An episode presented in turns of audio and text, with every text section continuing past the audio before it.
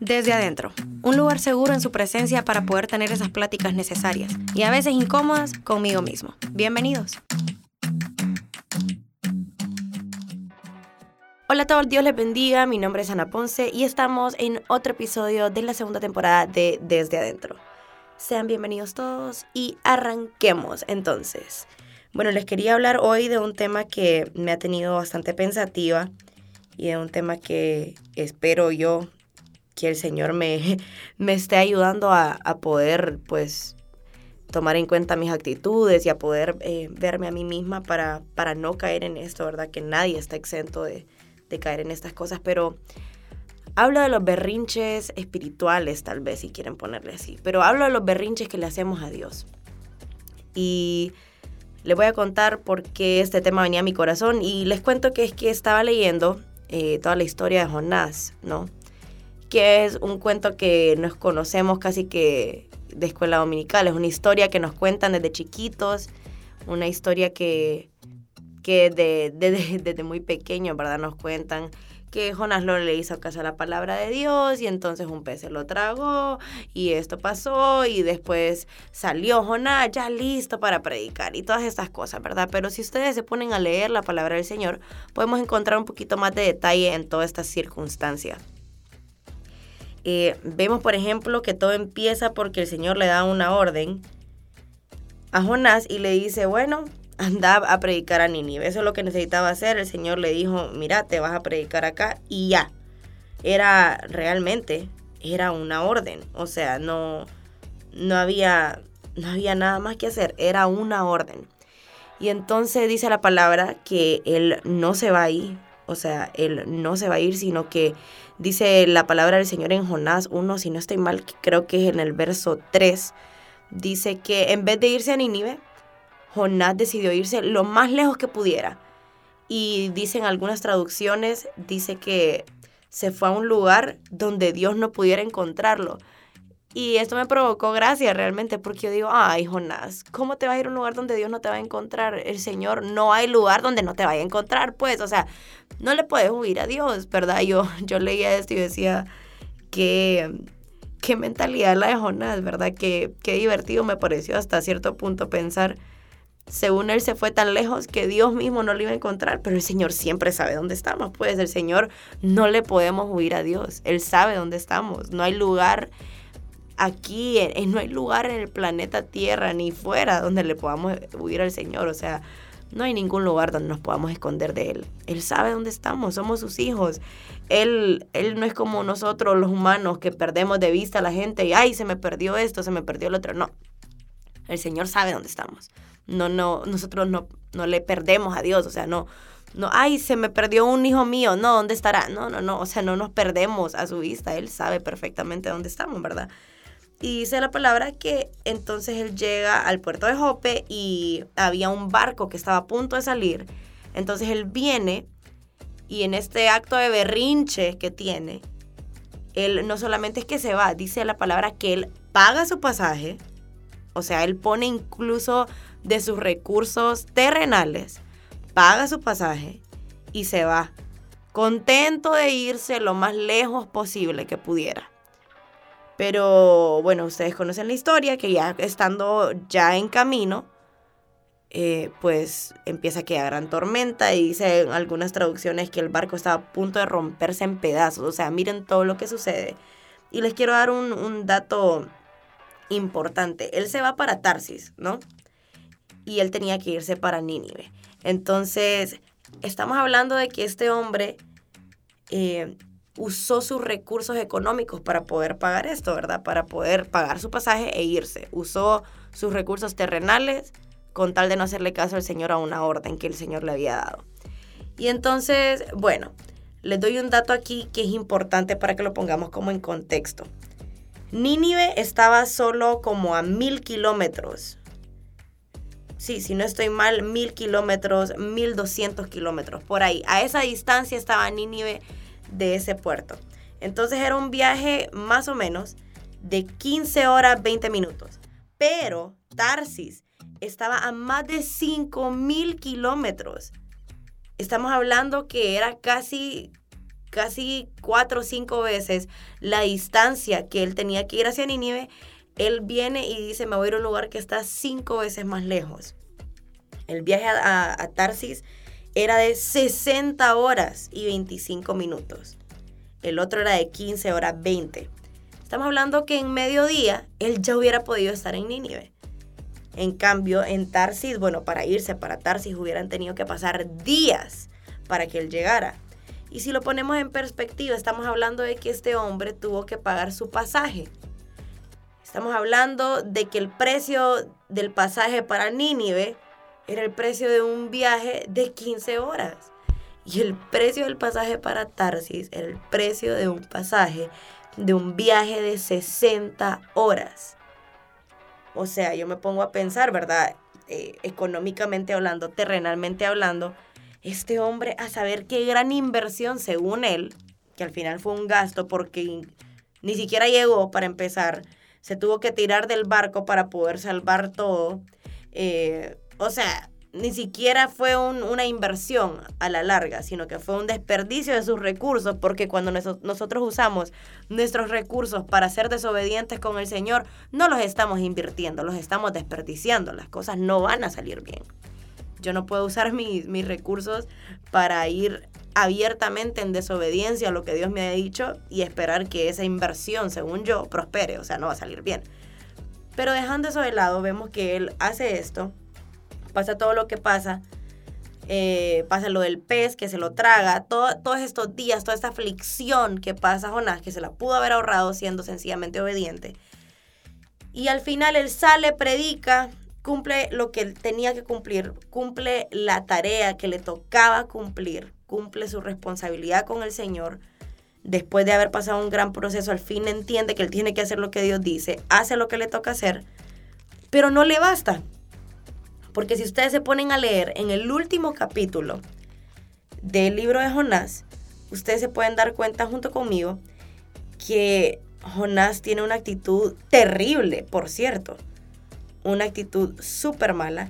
Y dice la palabra del Señor que él se pone en ese último capítulo, él se pone a, alegar con Dios. Ya, ya había pasado lo de Nínive, o sea, él ya había ido a predicar, Nínive ya se había salvado, eh, ya el propósito ya estaba cumplido, él ya ni siquiera estaba ahí. Pero dice la palabra del Señor en Jonás 4, dice que a Jonás le cayó mal lo que Dios había hecho.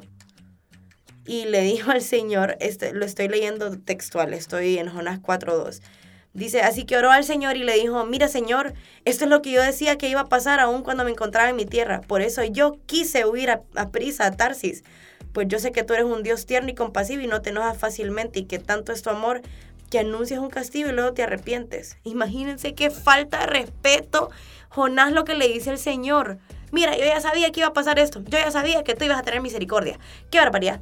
Yo ya sabía que tú ibas a anunciar un castigo y después te ibas a arrepentir. Qué malcriado. O sea, estamos viendo a este siervo de Dios. Y, qué, qué difícil esto, ¿verdad? Pensar que podemos estar sirviendo al Señor y siendo hijos malcriados sirviendo al Señor y siendo personas que le faltan el respeto a Dios con sus actitudes. ¡Qué locura! Dice el verso 3, por eso Señor te ruego que me quites la vida. Más me vale morir que seguir viviendo. Pero el Señor le contesta, ¿te parece bien enojarte así? Y ni le contesta al Señor porque el siguiente versículo habla de que Jonás salió de la ciudad y acampó al oriente y eso. Ni siquiera le contestó al Señor. El Señor le dijo, ¿te parece bien enojarte así? ¿Cómo le va a decir Jonás a Dios, al creador de todo el universo, al Dios que tuvo a bien sacarlo de, del vientre de ese pez? O sea, sacarlo de, de casi que de una muerte garantizada. Lo saca, le da una nueva oportunidad y todavía le dice al Señor, Señor, mejor mátame, yo ya no quiero seguir viviendo. Si tú vas a andar teniendo misericordia de otras personas, yo ya no quiero vivir. Qué barbaridad, que no sé qué. Al punto de que cuando Dios le pregunta, ¿te parece bien enojarte así? Ni siquiera le contesta. Estamos hablando de un hombre que Dios lo había sacado, de que un pez se lo tragó. le dio la oportunidad de volver a vivir, le dio la oportunidad de volver a servir. Y aún así este hombre se molesta porque Dios le tiene misericordia a alguien más. y se molesta al punto que le dice que quiere morir, que prefiere morir que seguir viviendo si el Señor le va a tener misericordia a alguien a quien sencillamente a él no le caía bien, pues.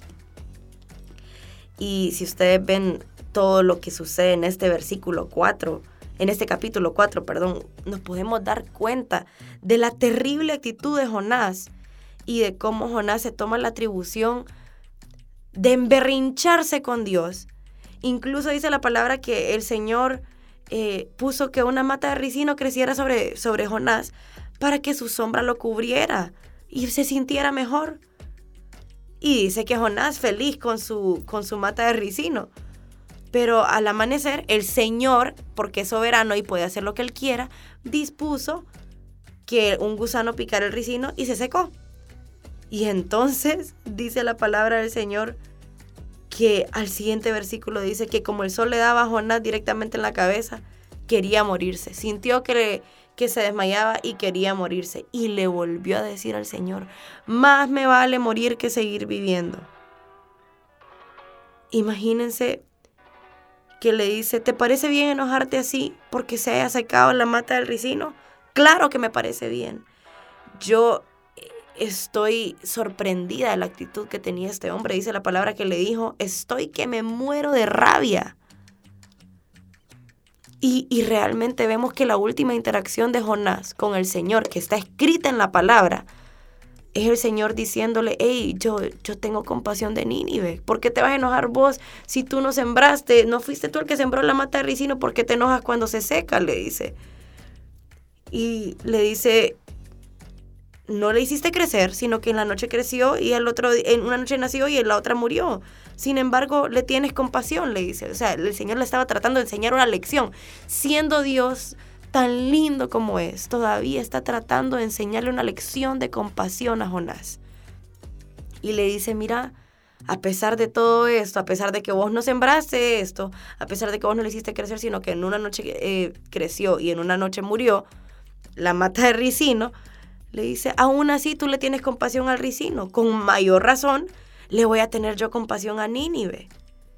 Y eso fue lo último que se dice en el libro de Jonás. No hay nada más. No hay otra interacción más porque lo último que, que hubo ahí fue, la verdad, otra muestra de la paciencia y la bondad de Dios tratando de darle una lección a un hombre berrinchudo que sencillamente se molestó porque Dios no hizo lo que él quería. Y me pongo a pensar en cuántas veces nosotros podemos llegar a ser así.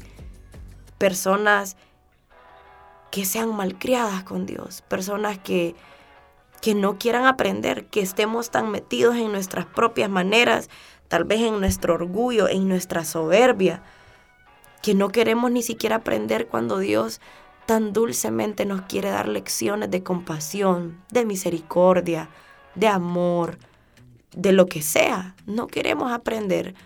Y como Dios no hizo lo que queríamos, nos enojamos. Y el Señor seguramente viene y nos pregunta una y mil veces, ¿te parece bien enojarte así? Y a veces somos, somos hijos, ¿verdad? Yo sé que somos hijos de Dios, pero qué fácil es ser un hijo malcriado.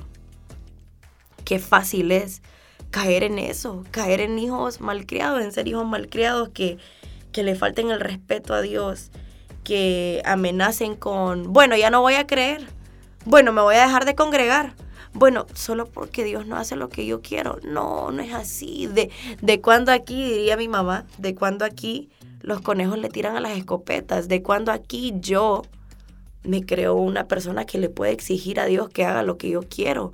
El Señor es soberano y el Señor, su voluntad es buena, agradable y perfecta, dice la palabra. Yo no puedo enojarme cuando Dios no hace lo que yo quiero. Les voy a contar algo aquí abriéndoles mi corazón. Hace, hace casi cuatro años falleció mi mamá. Y entonces, em, estando aquí en la iglesia, me tocó, me tocó obviamente pasar este luto y, y, fue difícil, terrenalmente fue difícil, espiritualmente yo tenía paz, el Señor me había dado paz y todo, pero siempre estaba como ese extrañar. Pero a pesar de todo eso, pues el Señor fue tan bueno que a pesar de que había tristeza y momentos difíciles, yo tenía paz, yo sabía que esa era la voluntad de Dios y yo sabía que era, era bueno, agradable y perfecto. Yo sabía eso. Y honestamente eh, no le alegué a Dios con respecto a eso, sino que yo dije, Señor, qué bueno eres, que nos tienes misericordia, qué bueno eres que, que tú permites que mi mamá tenga descanso de esta prueba tan larga. Te agradecemos porque el, milagro llega como Dios quiera que llegue, ¿verdad? El milagro de que se termine la enfermedad, en mi caso, llegó no llegando a la sanidad, sino llegando a un descanso permanente.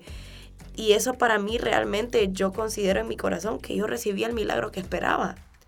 Aunque no se veía como cualquiera quería que se viera, ¿verdad? Pero en una de esas ocasiones hablé con alguien aquí en la iglesia y eh, una muchacha que yo quiero mucho. Y yo le dije, hey, mira, ya días no te veo en la iglesia, ¿cómo estás? Y entonces ella me dijo, sí, no, no, no estoy llegando. Y yo, pero ¿por qué? ¿Qué pasó? Y ella me dijo, es que estoy como, como que ella estaba enojada con Dios. Me dijo, no, es que estoy enojada con el Señor, que no sé qué. Y yo, ¿por qué? ¿Qué pasó? Me dijo, no, es que estoy enojada porque yo le pedí a Dios que sanara a tu mamá y no la sanó. Estoy enojada porque tu mamá murió. Y entonces yo quedé pensando y yo dije, momento, si yo que era la hija, bueno, que soy la hija aunque no esté, si yo no me emberrinché con Dios, ¿cómo alguien más se va a emberrinchar con Dios y decir, no, ya no le voy a servir al Señor porque alguien más se murió, porque alguien más ya no está?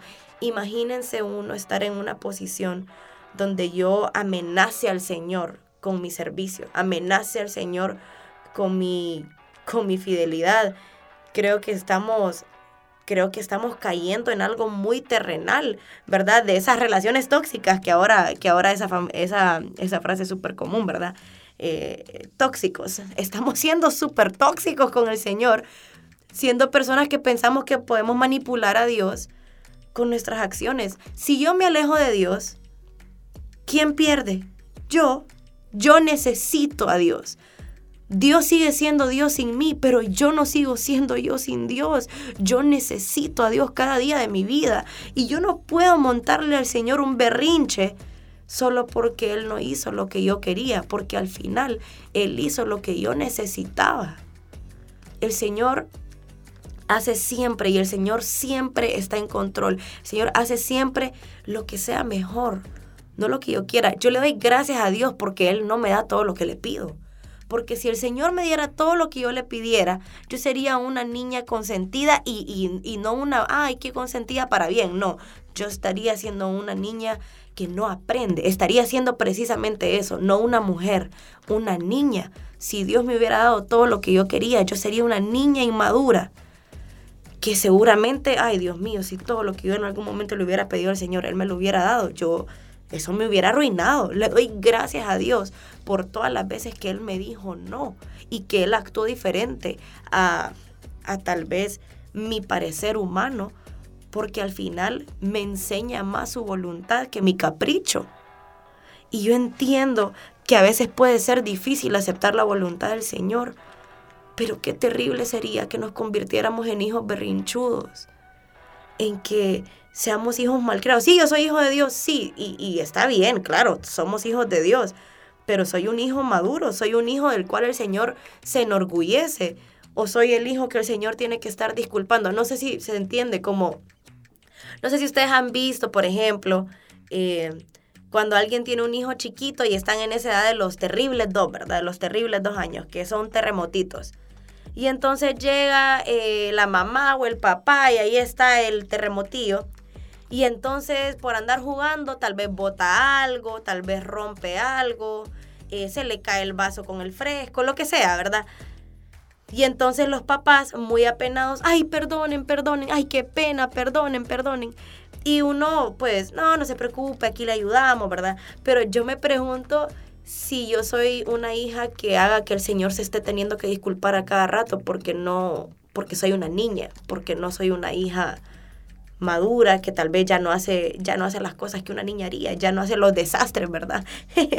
los desastres que una niña haría, ya no hace, eh, Ya no hace las escenas, los berrinches, los dramas que una niña haría.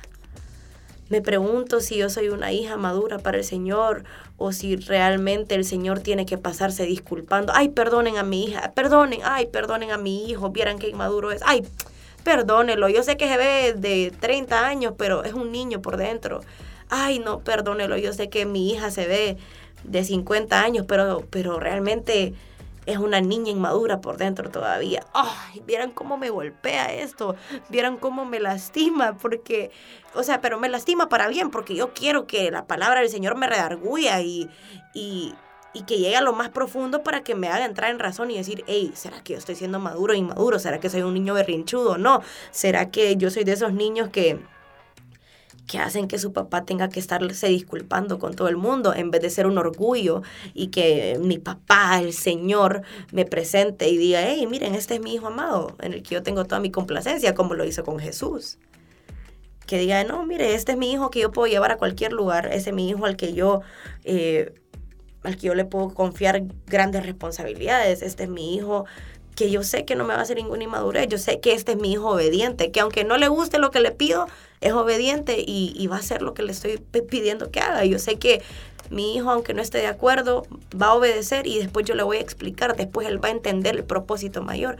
Pero si algo les quiero dejar con este episodio, y no me quiero extender tanto porque yo sé que el tiempo avanza, pero si algo les quiero dejar con este episodio es detengámonos un momento, salgámonos de nuestro ego, salgámonos de lo que queremos pensar de nosotros mismos, de la, de, la imagen de seres super espirituales que nosotros tenemos de nosotros mismos. Y seamos, seamos honestos. ¿Será que estamos siendo hijos maduros o será que somos hijos berrinchudos? ¿Será que somos hijos inmaduros que, que le montan este tipo de berrinches como Jonás al Señor? ¿O será que somos personas que dicen, bueno, Señor, tu voluntad no la entiendo, pero, pero la voy a obedecer? No la entiendo, pero igual te voy a alabar. Miren David, David muere su, su bebé. Y dice la palabra que obviamente él llora, ¿verdad? Pero él se va a lavar la cara, se fue a bañar y después salió a adorar. David tal vez en su mente humana no entendía y le dolía, pero aún así no dejó de adorar, no dejó de, de tener la actitud correcta delante del Señor. Y, saben que me provoca tanta tristeza pensar en esta historia de Jonás porque queda como inconclusa. Si ustedes se ponen a leer las historias de los personajes de la Biblia, casi siempre el Señor eh, se toma todavía el tiempo de decir, y vivió tantos años y murió de tal manera. Y así, ¿verdad? Pero con Jonás no. Ni siquiera sé cuánto tiempo más vivió, ni siquiera sé si murió al final, ni siquiera sé, no sabemos qué pasó porque un berrinche puede echar a perder todo. Puede dejar una historia que hubiera podido ser un gran testimonio como una historia inconclusa. Así que espero que esto sea de bendición para ustedes. Yo sé que es súper incómoda esta plática, pero espero que seamos hijos maduros, que quieran ver lo que está mal para poderlo enderezar y así poder honrar con todo nuestro corazón, con todas nuestras acciones y nuestras actitudes al Señor de la mejor manera. Así que bueno, esta es la pregunta del día, ¿verdad? Hijos maduros o hijos berrinchudos. Espero que estemos siendo hijos maduros y si no, estamos a tiempo para corregir, estamos a tiempo para cambiar nuestra actitud y empezar a ser hijos que honren al Señor aún con su actitud. Espero que haya sido de bendición. Esto fue Desde Adentro. Mi nombre es Ana Ponce. Nos conectamos a la próxima. Chao. Escuchaste desde adentro, el espejo que aunque a veces me desarma, siempre me equipa. Hasta la próxima.